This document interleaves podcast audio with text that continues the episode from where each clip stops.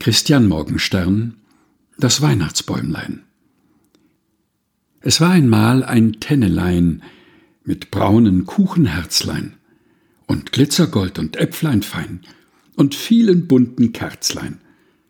Das war am Weihnachtsfest so grün, als fing es eben an zu blühen. Doch nach nicht gar zu langer Zeit, da stand's im Garten unten, und seine ganze Herrlichkeit war, ach, dahingeschwunden. Die grünen Nadeln waren verdorrt, die Herzlein und die Kerzlein fort. Bis eines Tags der Gärtner kam, den vor zu Haus im Dunkeln und es in seinen Ofen nahm.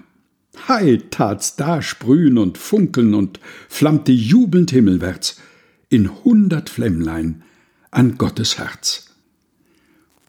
Christian Morgenstern Das Weihnachtsbäumlein gelesen von Helga Heinold